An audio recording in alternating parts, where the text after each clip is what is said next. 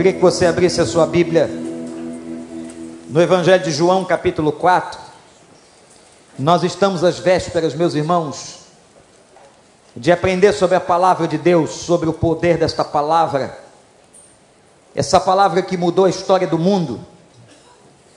Essa palavra que foi pregada e que revolucionou um tempo de trevas na vida da igreja. Foi assim na reforma protestante do século XVI. Essa palavra tem poder. O poder não é do pregador. O poder não é da eloquência de quem prega. O poder é da palavra que é exposta. A palavra da verdade.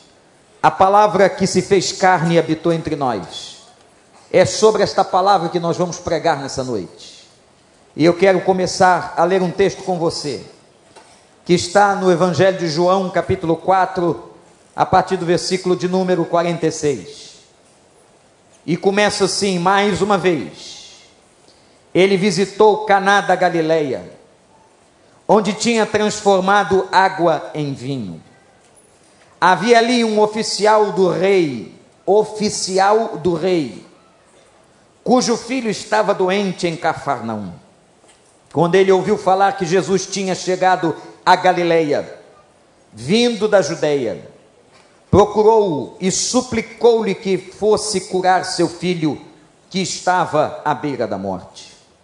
Disse-lhe Jesus: Se vocês não vivem, se vocês não virem sinais e maravilhas, nunca crerão. O oficial do rei disse: Senhor, vem, antes que meu filho morra. Jesus respondeu: Pode ir, o seu filho continuará vivo. O homem confiou na palavra de Jesus e partiu. Estando ele ainda a caminho, seus servos vieram ao seu encontro com notícias de que o menino estava vivo. Quando perguntou a que horas o seu filho tinha melhorado, eles lhe disseram: A febre o deixou ontem, a uma hora da tarde. Então o pai constatou que aquela for exatamente a hora em que Jesus lhe dissera: O seu filho continuará vivo. E assim creram ele e todos os de sua casa. Esse foi o segundo milagre, o segundo sinal milagroso que Jesus realizou depois que veio da Judéia para a Galileia que o Espírito Santo nos abençoe. Que horas são aí? Olha para o seu relógio. Não quero saber. Eu só quero que você olhe para o seu relógio e saiba que horas são. Porque foi exatamente assim que terminou a história que nós começamos a ler. A história de um oficial do rei que ao encontrar os seus servos, os empregados da sua casa, perguntou que horas que aconteceu o milagre sobre a vida do meu filho. Que horas tem no teu relógio? E quando eles responderam, em algumas Bíblias, vai estar escrito assim: era a hora sétima. Mas nas Bíblias mais contemporâneas de tradução, é a mesma coisa. Porque a hora sétima para o judeu era para nós e é para nós uma hora da tarde. O dia para um judeu começa às seis horas da manhã. A sétima hora era exatamente uma hora da tarde. Uma hora da tarde era a hora da bênção. Uma hora da tarde era a hora de milagre. Uma hora da tarde era a hora da intervenção de Deus. Uma hora da tarde era a hora em que o Espírito atuou sobre a crise e sobre a casa daquele comandante. Uma hora da tarde, a hora do milagre a hora da transformação, a hora da libertação, a hora da bênção. uma hora da tarde. Como nós desejamos que seja agora, esta hora, a hora da ação e da intervenção do Espírito Santo de Deus. Quantos entraram aqui precisando desta hora? Algumas coisas me chamam a atenção nessa história. E eu quero compartilhar com vocês e dizer o seguinte: todo mundo precisa que aconteça na sua vida uma hora da tarde. Ninguém escapa. Talvez você tenha entrado aqui pensando exatamente nisso. Senhor, quando será? Senhor, de que maneira será? Em que momento será que vai chegar a minha uma hora da tarde? O texto diz que este oficial, e há um termo aqui diferente, este oficial era um basílico. No original, por que basílico? Era como se fosse imediatamente alguém abaixo do rei. Nós estamos falando de uma pessoa importante da corte, do reinado, do império. E até este homem até este homem precisa da hora do milagre, da transformação, da libertação. Até a casa deste homem precisa. O filho deste oficial precisava. Não cita aqui, mas é óbvio que a mulher deste oficial precisava. interessante. Onde aconteceu? em Caná da Galileia. Jesus já estivera em Caná. E ali em Caná ele realizou o primeiro milagre do seu ministério. Quando ele atuou sobre um casamento. Olha aí, meu amigo. Meu irmão, minha irmã. O primeiro milagre que Jesus Cristo fez foi em um casamento. E nesse casamento, ele opera, e não é coincidência, uma transformação da qual ninguém podia operar. Porque em situações conjugais, e em situações conjugais graves, e hoje Situações conjugais graves são comuns no mundo, mas também são comuns na igreja. E quando nós temos situações conjugais graves, somente o poder do Evangelho e do Espírito Santo de Deus. Aquilo que o homem não pode fazer, aquilo que um psicólogo não pode fazer aquilo que um médico não pode fazer, aquilo que um advogado não tem condições de fazer. Eu quero dizer a você que entrou aqui nesta noite: Jesus Cristo tem condições de fazer. Você crê nisso? Dê um brado de vitória aí. O primeiro milagre que ele fez foi transformar água em vinho mudou radicalmente a essência e aquela composição do líquido. Certamente em Caná a fama correu, aldeia pequena, todo mundo sabia e soube do que aconteceu naquele casamento. Acabara o vinho, e agora o Senhor Jesus opera um milagre extraordinário, e ainda, e ainda, encheu metretas e metretas de vinho e do melhor vinho. E agora ele está de volta. Ele volta à cidade de Caná. É aqui que nós encontramos o oficial. É aqui que nós encontramos Jesus Cristo voltando àquele lugar. Meus irmãos, que cenário espetacular do Evangelho de João O que, que está nos mostrando a palavra? O que está nos mostrando esse texto e esse livro? E observem, essa história, olhe para a sua Bíblia, é o único lugar onde essa história está registrada. No cabeçalho das histórias do Novo Testamento, você encontra textos correlacionados, aonde cada história e cada passagem vão encontrar ao lado um texto, ou de Mateus, ou de Marcos, ou de Lucas, em que a passagem se repete. Por exemplo, milagres que estão nos quatro evangelhos, mas este aqui só se encontra no evangelho de João. O que é que o Senhor está mostrando para nós? Que o Deus que operou na casa de Caná, que mudou aquele casamento, ou mudou a história daquela festa, porque o problema começou na festa. Olha aí, gente. Tem problema de casamento que começa na festa do casamento. Que coisa esquisita. Eu sei que não foi assim com você. Foi assim com você? Quem é aqui que brigou na noite do casamento ou no dia do casamento? Tem alguém corajoso pode levantar sua mão?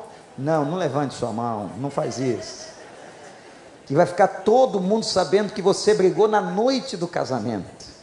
E brigar na noite do casamento é uma tragédia. Vocês jovens que vão se casar, não briguem na noite do casamento, briguem no dia seguinte. Pelo amor de Deus, seja inteligente. Você vai estragar a festa da madrugada. A festa da madrugada é uma festa que rola depois que todo mundo foi embora.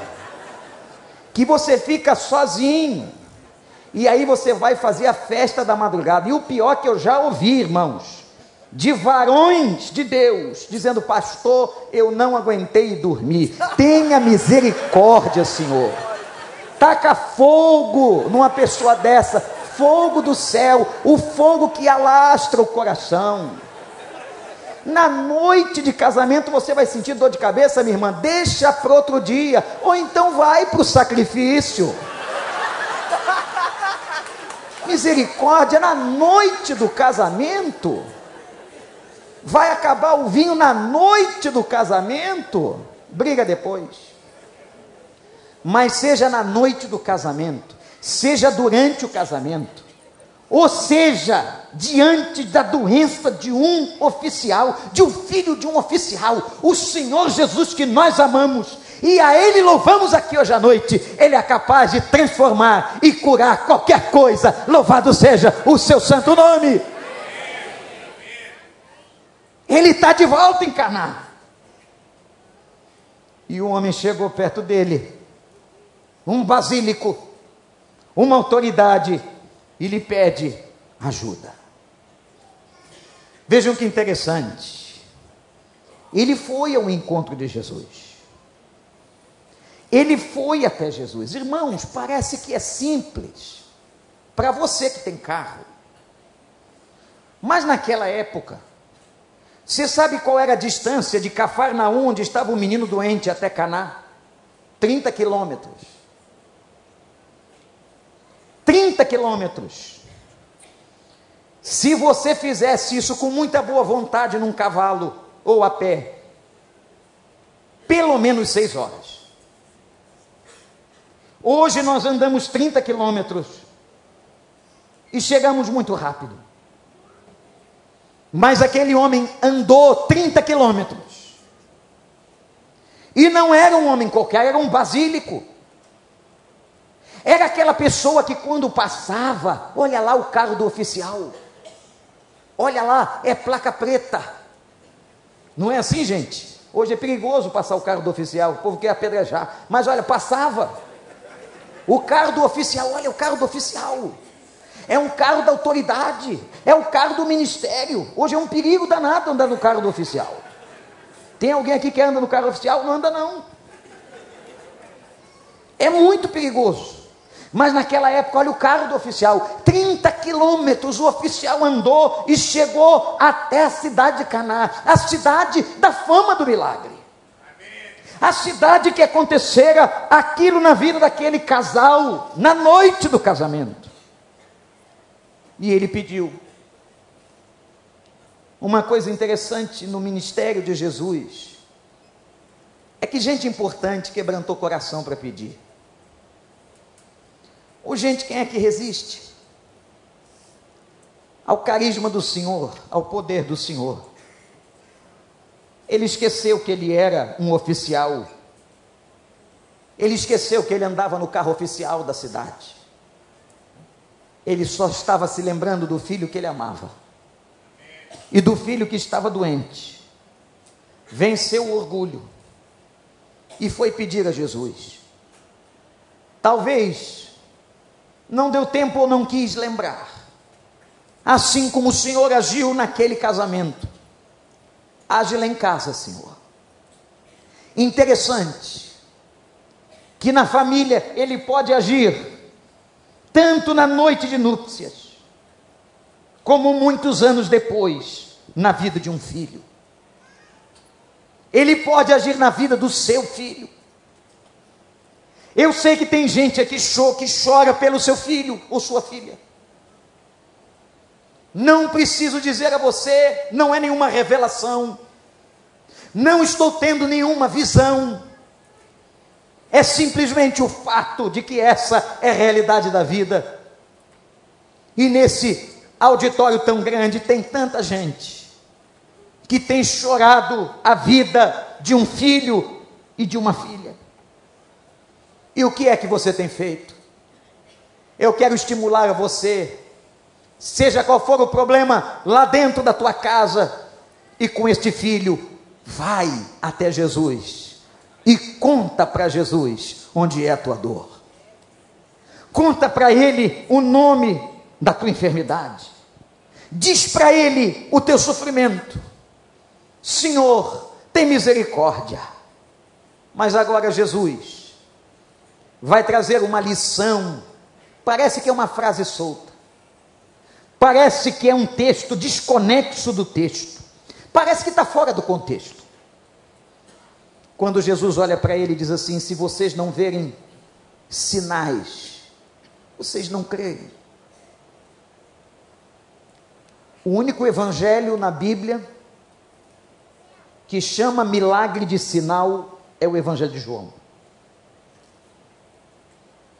O tratamento que João dá aos milagres é completamente diferente do tratamento de Mateus, Marcos e Lucas. O que é um sinal? Um sinal é alguma coisa que nos aponta uma realidade, que nos revela um fato, que nos encaminha a uma direção, que nos acende a consciência. Isto é um sinal. E o que Jesus está dizendo, está dizendo sobre nós, sobre mim, sobre você. Olhe para cá. Ele está dizendo que a gente, como que se alimenta de sinais. Em outras palavras, vocês se alimentam de milagres, vocês se alimentam do sobrenatural. Sabem por quê, gente? Porque somos fracos, porque a nossa fé é fraca, porque o milagre que ele operou no ano passado não serve mais. Os milagres que ele já operou na tua vida, e foram tantos, eu tenho certeza eu tenho certeza, quantos que estão aqui já viram muitos milagres de Deus na sua vida? Agora sim, levante suas mãos. Quantos milagres Deus já fez, e a gente pode dizer agora, louvado seja o nome do Senhor. Mas eles não servem mais. Nós somos tão fracos, tão frágeis na nossa fé, que aqueles milagres já não alimentam mais a gente. E o que Jesus está dizendo? advertindo a multidão, advertindo aquela gente. É que vocês vivem de sinais, vocês vivem de milagres. Que palavra, um texto, uma frase parece solta dentro desse episódio. Eu quero dizer uma coisa para você, meu irmão. Que você clame a Deus, que você rogue ao Senhor, que a sua fé seja robustecida de uma tal maneira. Que aconteça ou não o milagre, que você veja ou não o sinal, que você continue confiante, agradecido e na certeza de que Deus está cuidando da sua vida. Deus está cuidando do seu coração. Como aquele cântico que a gente canta aqui. E vamos cantar depois de novo, pastor Miqueias. Deus é Deus. Se o milagre vier, ele é Deus. Se o milagre não vier, ele continua sendo Deus. Se a doença vier, ele é Deus. Se a saúde vier, Ele é Deus. Se a resposta de oração vier, Ele é Deus. E se ela não vier, Ele continuará sendo Deus. Glória a Deus! Louvado seja o nome do Senhor. Vocês precisam de sinais. Eu não quero viver uma fé. Eu não quero ter uma fé em que ela se alimente de sinais. Meus irmãos, hoje à noite, milhares de pessoas estão indo atrás de sinais e milagres nas igrejas. O problema não é ir atrás dos sinais. Você pode ter vindo aqui esperando um sinal, um milagre. O problema é quando a pessoa tem uma fé que só se alimenta de milagre. Ela vai para ali porque ela quer o um milagre. E ela se vicia tanto no milagre que ela esquece daquele que o opera. Nós temos que ter compromisso, não com a bênção, mas nós temos que ter compromisso com o abençoador.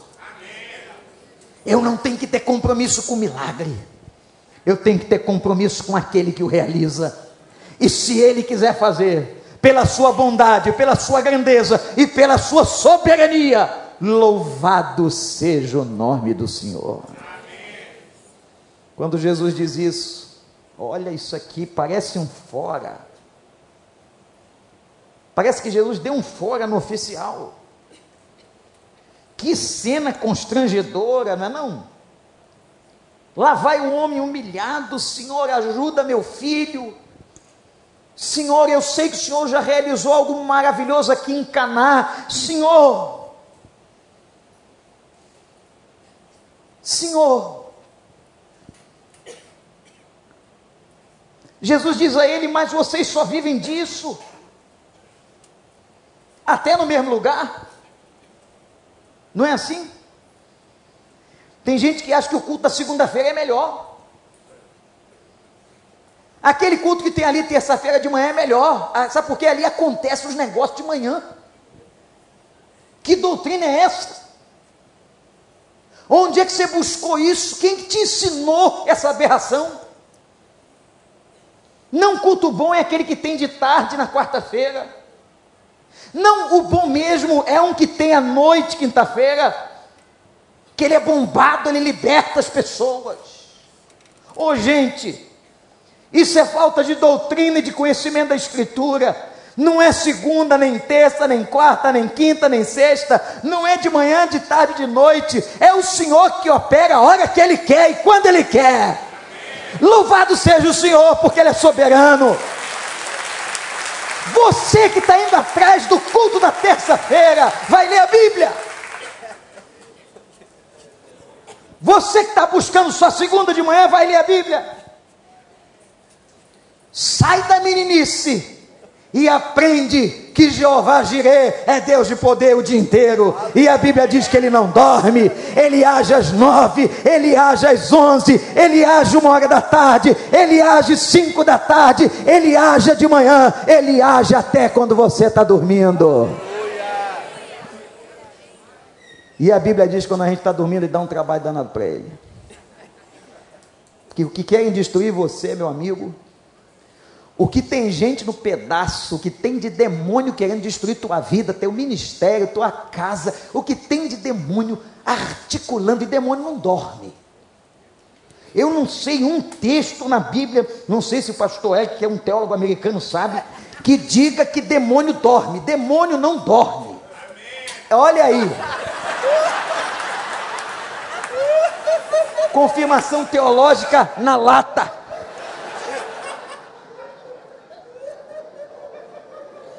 Ele fica planejando te derrubar a noite toda, a hora toda, e você dá um trabalho danado para o Senhor. Mas sabe o que diz a palavra? Enquanto eles estão tentando te derrubar, os anjos do Senhor acampam-se ao redor dos que o temem e os livra.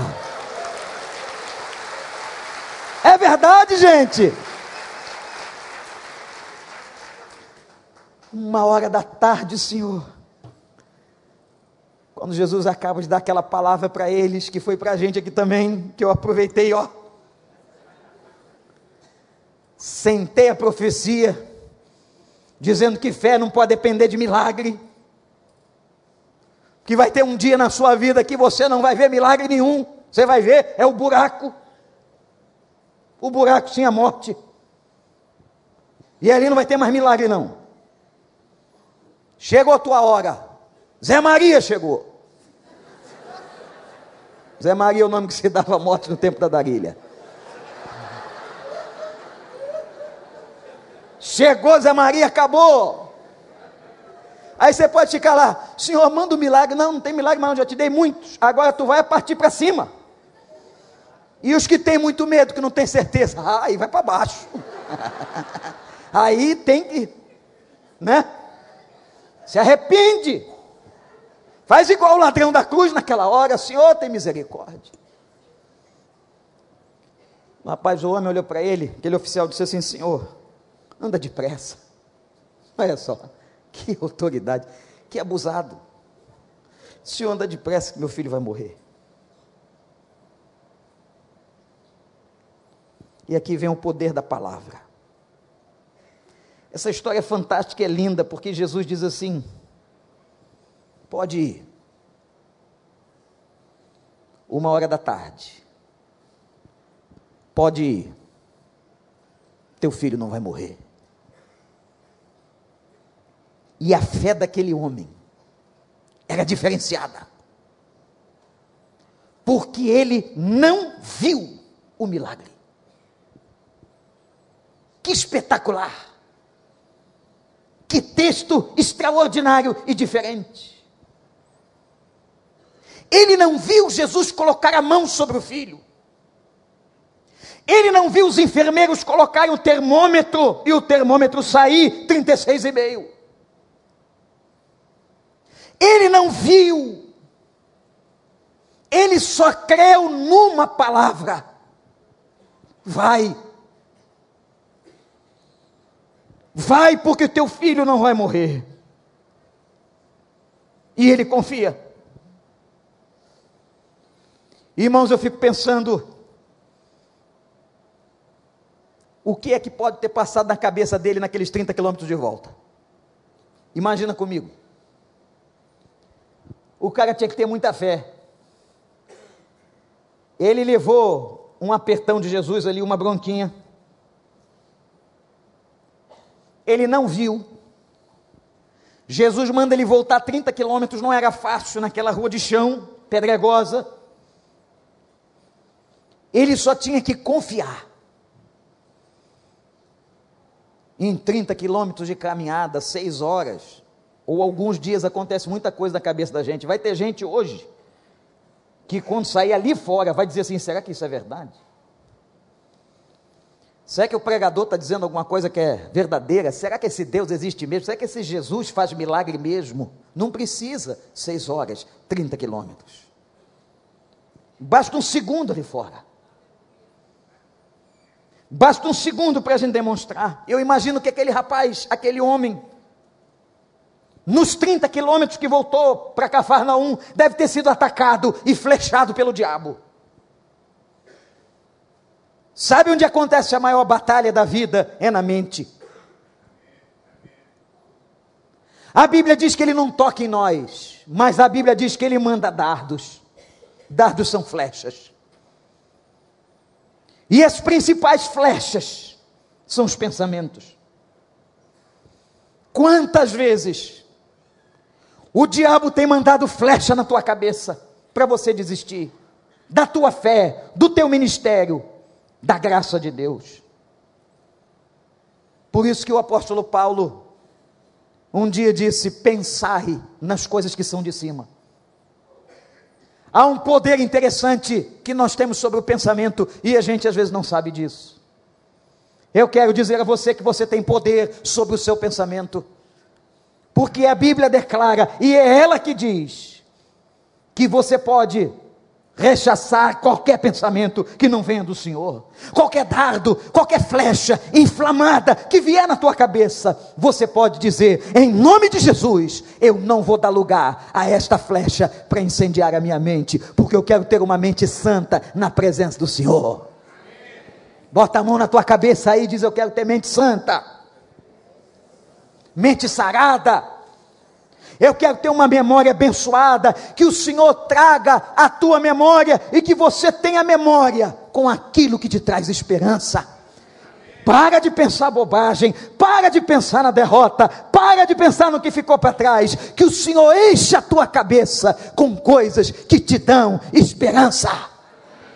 Amém, igreja? Amém. 30 quilômetros de volta. Eu vou desistir desse negócio. O cara me recebeu mal, me deu uma bronca. Mandou eu voltar para casa, não veio comigo. Eu esperava que ele viesse comigo, afinal de contas eu sou o oficial. Eu estou abaixo do rei, ele não veio. O homem podia ter pensado assim, foi um engano. Ele fez, olha como a gente pensa assim, ele fez na vida do outro, mas na minha ele não faz não. Já pensou isso? Já pensou? Ou foi só eu que já pensei? Você olha assim, Deus falando, na, fazendo algo na vida do outro, você diz assim: está vendo, Deus faz lá, mas não faz aqui. Eu devo ter um negócio muito ruim. Eu devo ter tido um problema muito sério na outra encarnação. Olha aí. Outro erro de doutrina. Aí você vai acumulando besteira. Porque o homem só está ordenado a morrer uma só vez, não tem reencarnação nenhuma. Se você está esperando reencarnar, meu filho, está ferrado. Os faraós do Egito estão esperando até hoje, enchiam as pirâmides. Que diziam assim: quando a gente reencarnar, nós vamos possuir todo o ouro que a gente tinha na vida, como faraó. Ah, o tesouro de Tutankhamon está lá no Museu do Cairo. Ele não veio buscar até hoje. Nenhum deles voltou. Quantas vezes você pensa, acontece com os outros, mas não acontece comigo? Deus ama mais o outro do que a mim. Tem gente que acha que fazendo beicinho comove o coração de Deus. Senhor, tem pena de mim, Senhor. O Senhor não está vendo? O Senhor está abençoando tanto outro, não abençoa a mim.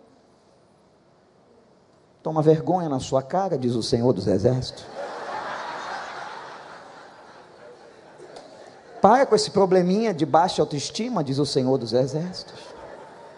Porque a Bíblia diz que Deus amou o mundo de uma tal maneira, você é amor, é amado tanto quanto eu sou amado. Não é pelo fato que eu sou pastor que eu sou mais amado do que você. Você é amado do Senhor, você é querido de Deus. Ele morreu pela sua vida, ele deu seu sangue por você. Saia daqui cantando e dizendo: Eu sou amado do Senhor.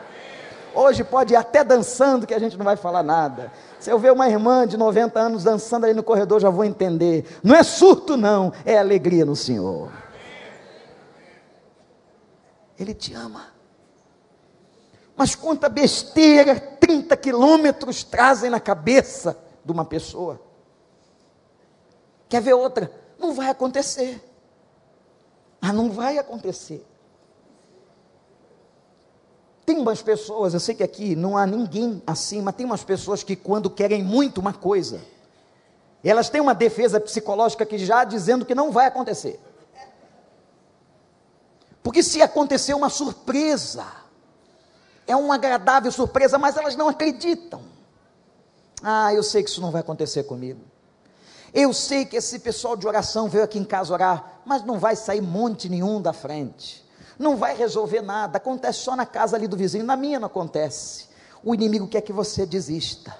Mas eu quero convocar você a que caminhe, a que volte 30 quilômetros, 60 quilômetros, confiando na palavra de poder. Jesus não precisa estar aonde você quer que ele esteja, apesar dele ser onipresente. A palavra dele tem poder de qualquer lugar. E nesse momento aqui, em que nós estamos na presença de Deus, Jesus pode ir ao encontro do teu filho, que está a muitos quilômetros daqui, a tua filha, o teu cônjuge, aquela pessoa que você tem intercedido. Ele pode chegar lá agora pela graça, e abençoar, e livrar, e salvar, e fazer muito mais abundantemente do que você está pensando. Que Deus maravilhoso! Que Deus maravilhoso, gente. Quando ele vai voltando para casa, 30 quilômetros, vai chegando lá no 29 quilômetro, vem os caras, correndo, os empregados alegres, dizendo o seguinte: o teu filho está curado. Qual é a pergunta que o homem faz? Que horas? Olha para o relógio aí, que horas, que horas, que horas, que horas. Que fé fraca.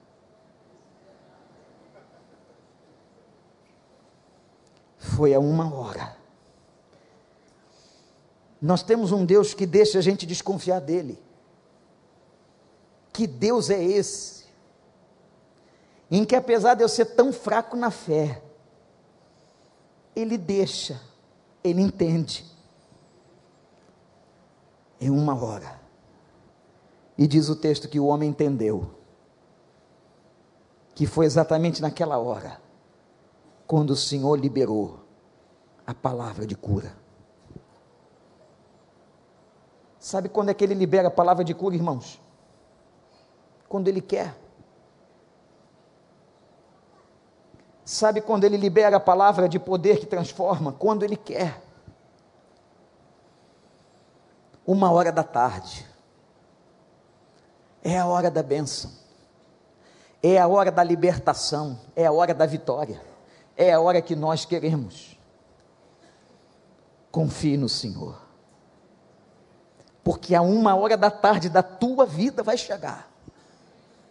No dia do Senhor, no momento do Senhor. E você vai se lembrar dessa pregação hoje à noite. No dia 2 de abril de 2017.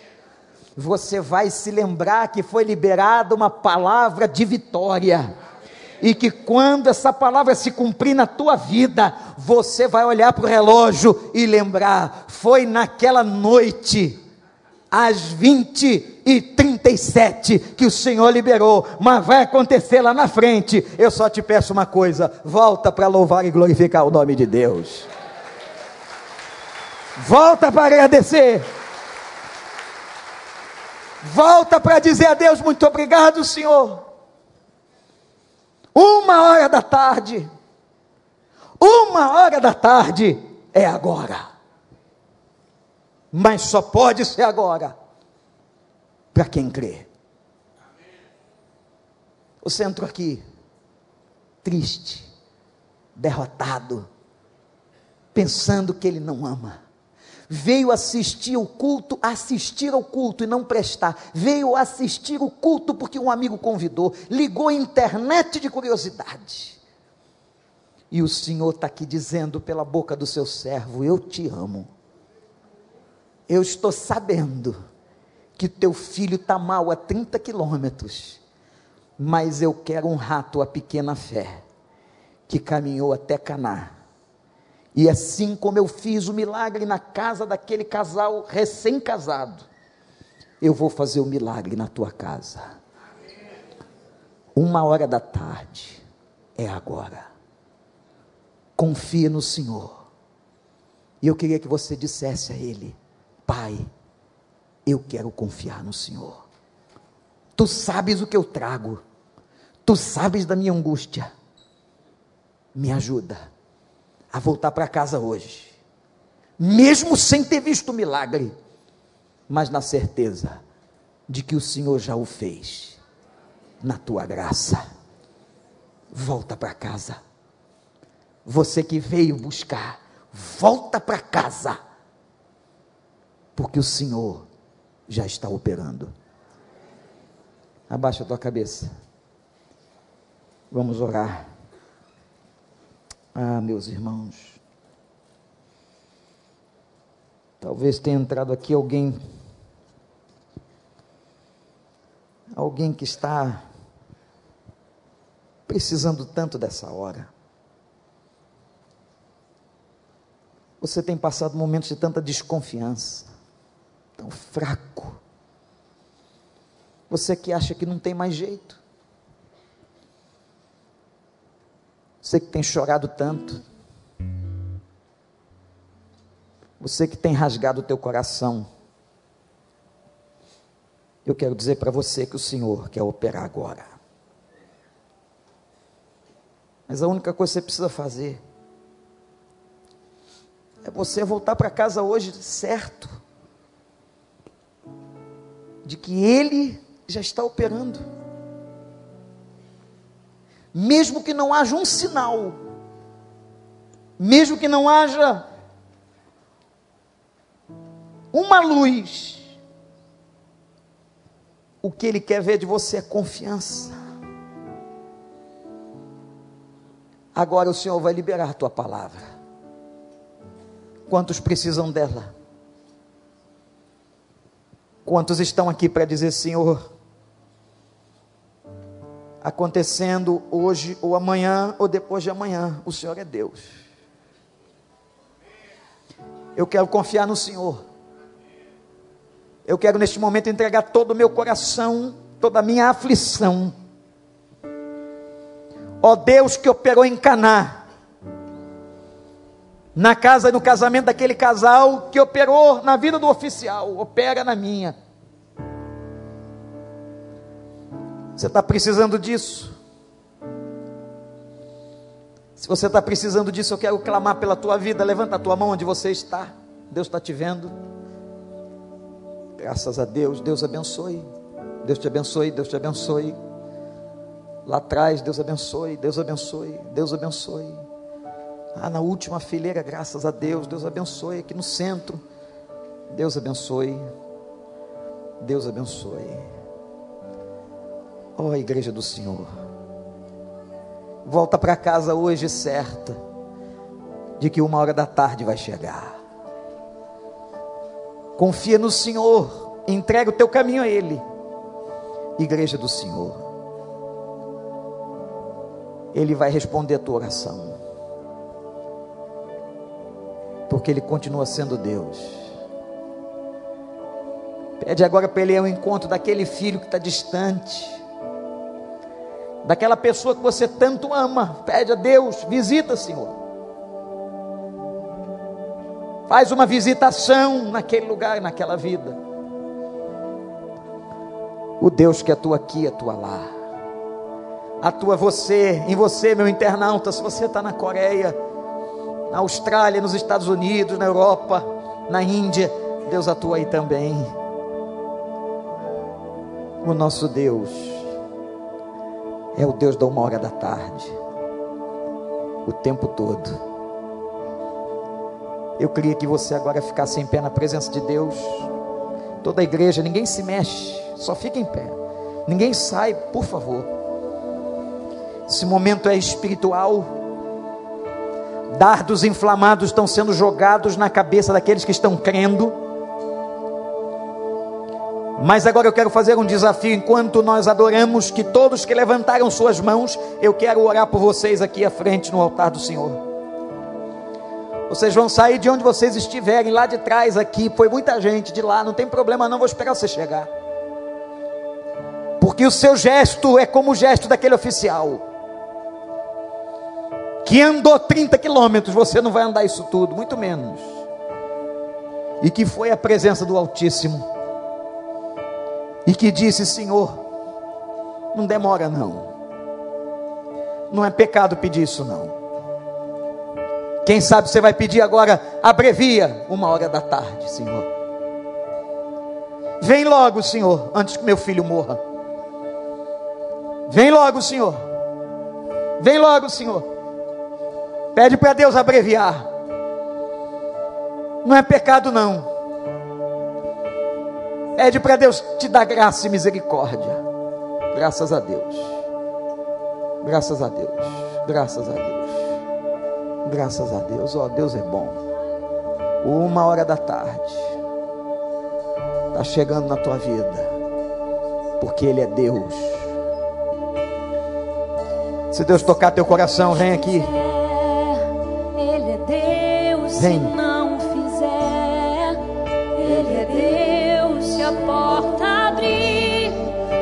Ele é Deus. Mas se fechar, continua sendo Deus. Se a doença vier, Ele é Deus. Ele é Deus. Se curar, eu for, Ele é Deus. Se tudo der certo ele é Deus, mas se não der, continua sendo Deus. Tá faltando você aqui, vem, vem em nome de Jesus.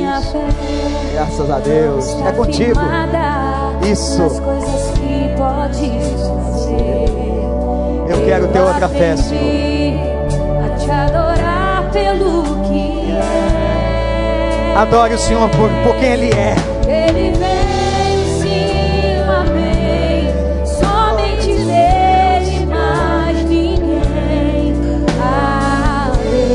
seja o louvor. Seja o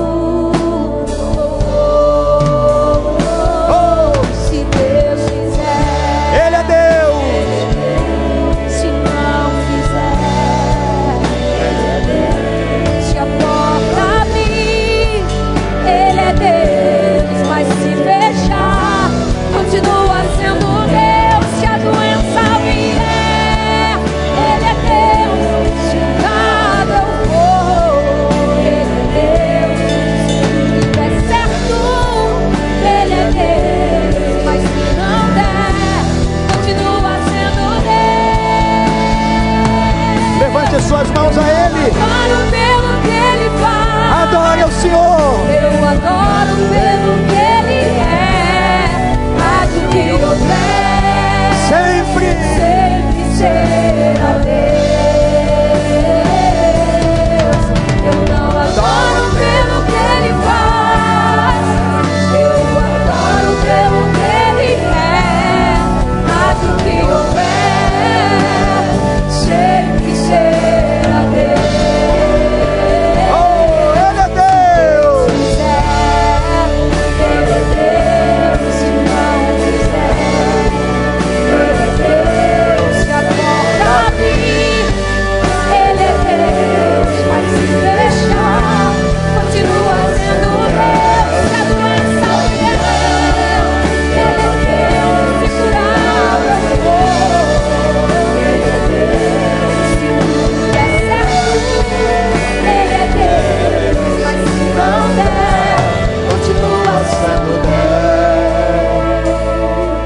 O Espírito está me dizendo: nós vamos cantar de novo agora, mas por causa de uma razão.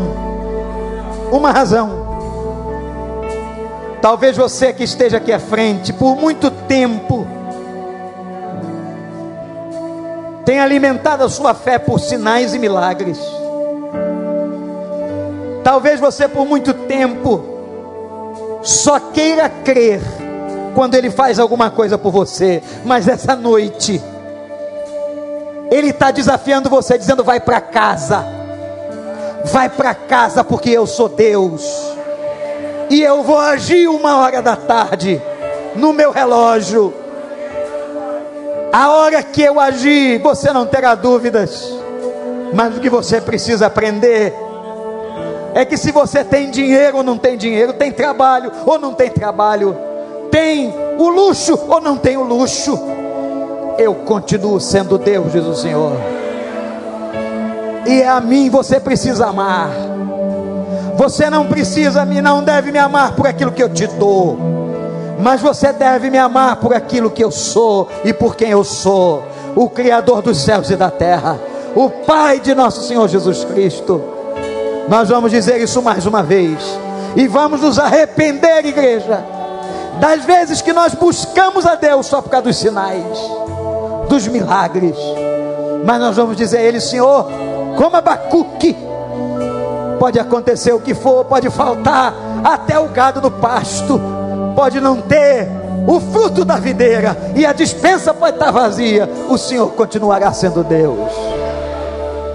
Porque tem irmãos nossos agora que estão nos becos das favelas, que não viram prosperidade, mas tem muita gente cantando ao Senhor lá, não pelo que tem, mas pelo que Deus é. Tem gente com o pé descalço. Eu conheci gente que andava horas para fazer um culto ao Senhor, sem não ter nada para comer. Ah, gente, nós temos muito, muito. Peçamos perdão a Deus, porque o Evangelho tem sido confundido com prosperidade, e o Evangelho é cruz, o Evangelho é renúncia. Se nós tivermos ou não tivermos, se Ele fizer ou Ele não fizer, Ele continuará sendo o meu Deus, Ele continuará sendo o Senhor dos céus e da terra, o Deus da tua salvação. Vamos levantar a nossa voz, vamos cantar isso de novo e depois nós vamos levantar um clamor. Deus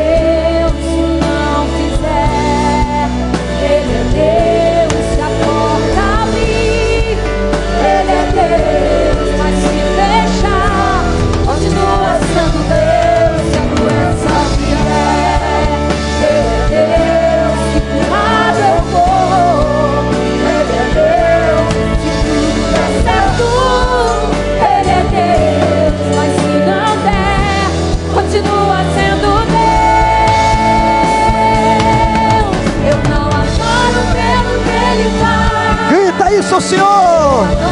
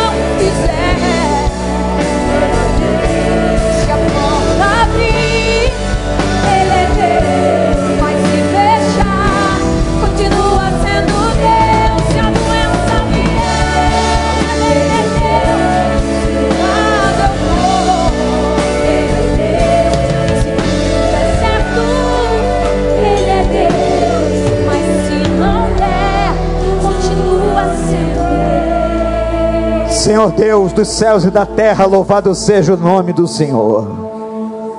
O Senhor é bom e a tua misericórdia dura de geração a geração. A tua benignidade não tem fim. Senhor, nós queremos pedir perdão ao Senhor pela nossa fraqueza de fé. Porque nós, Senhor, queremos só ver milagres. E nós não percebemos que a vida da gente já é um milagre, Senhor. Quantos livramentos que nós não temos consciência. O pão está na mesa da nossa casa todo dia, apesar do desemprego. O Senhor tem livrado os filhos. O Senhor tem tido misericórdia, apesar dos nossos pecados. Oh, meu Deus, meu Pai, perdoa-nos e lava-nos no sangue do Cordeiro. E agora, Senhor, como aquele pai, nós suplicamos, abrevia uma hora da tarde. Ó Deus, faz acontecer na vida da gente.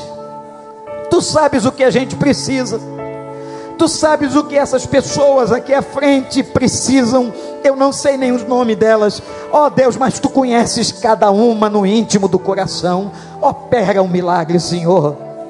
Opera o milagre da cura, como o Senhor operou na casa do oficial.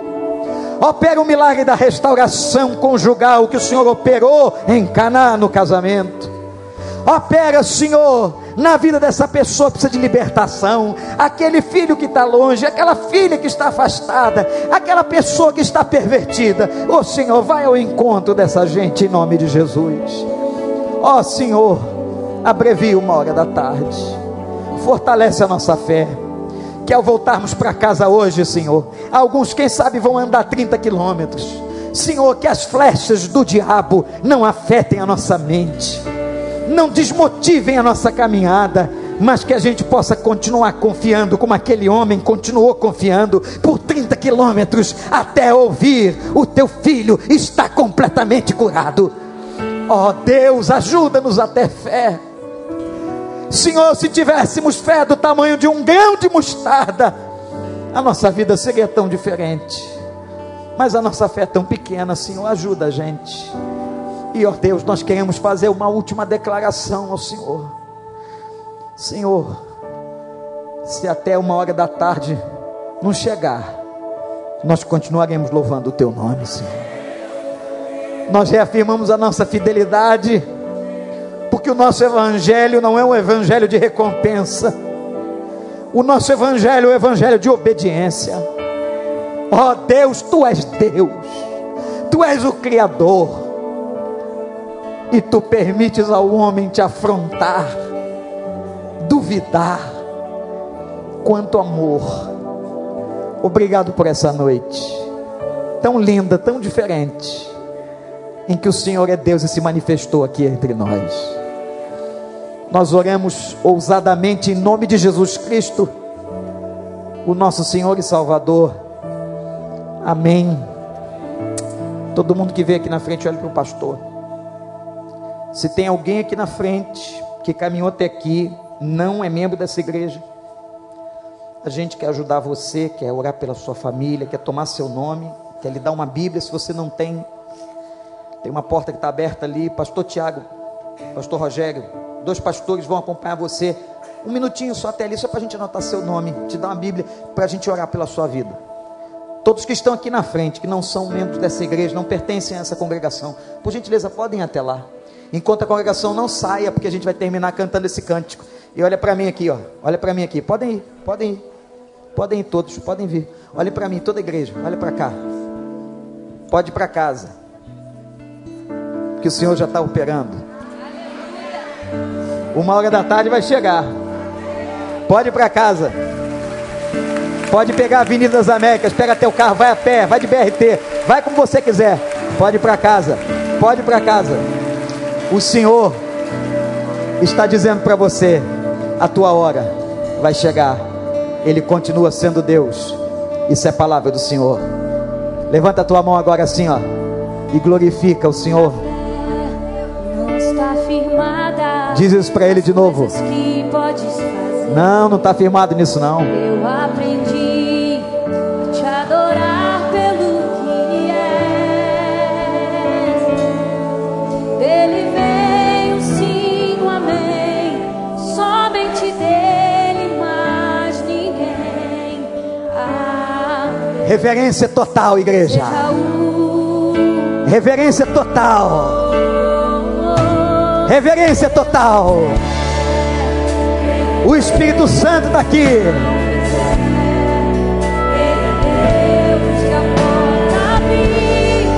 Reverência total.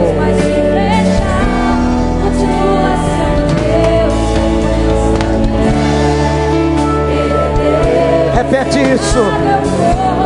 Ele é Deus. O diabo não tem poder sobre a tua vida, sobre a tua casa.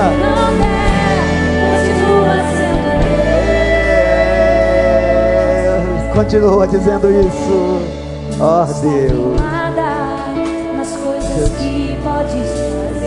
É verdade. Eu aprendi. Aprendeu?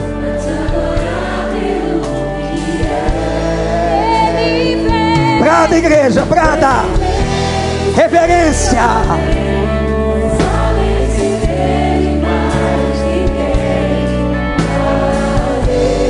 Seja. Seja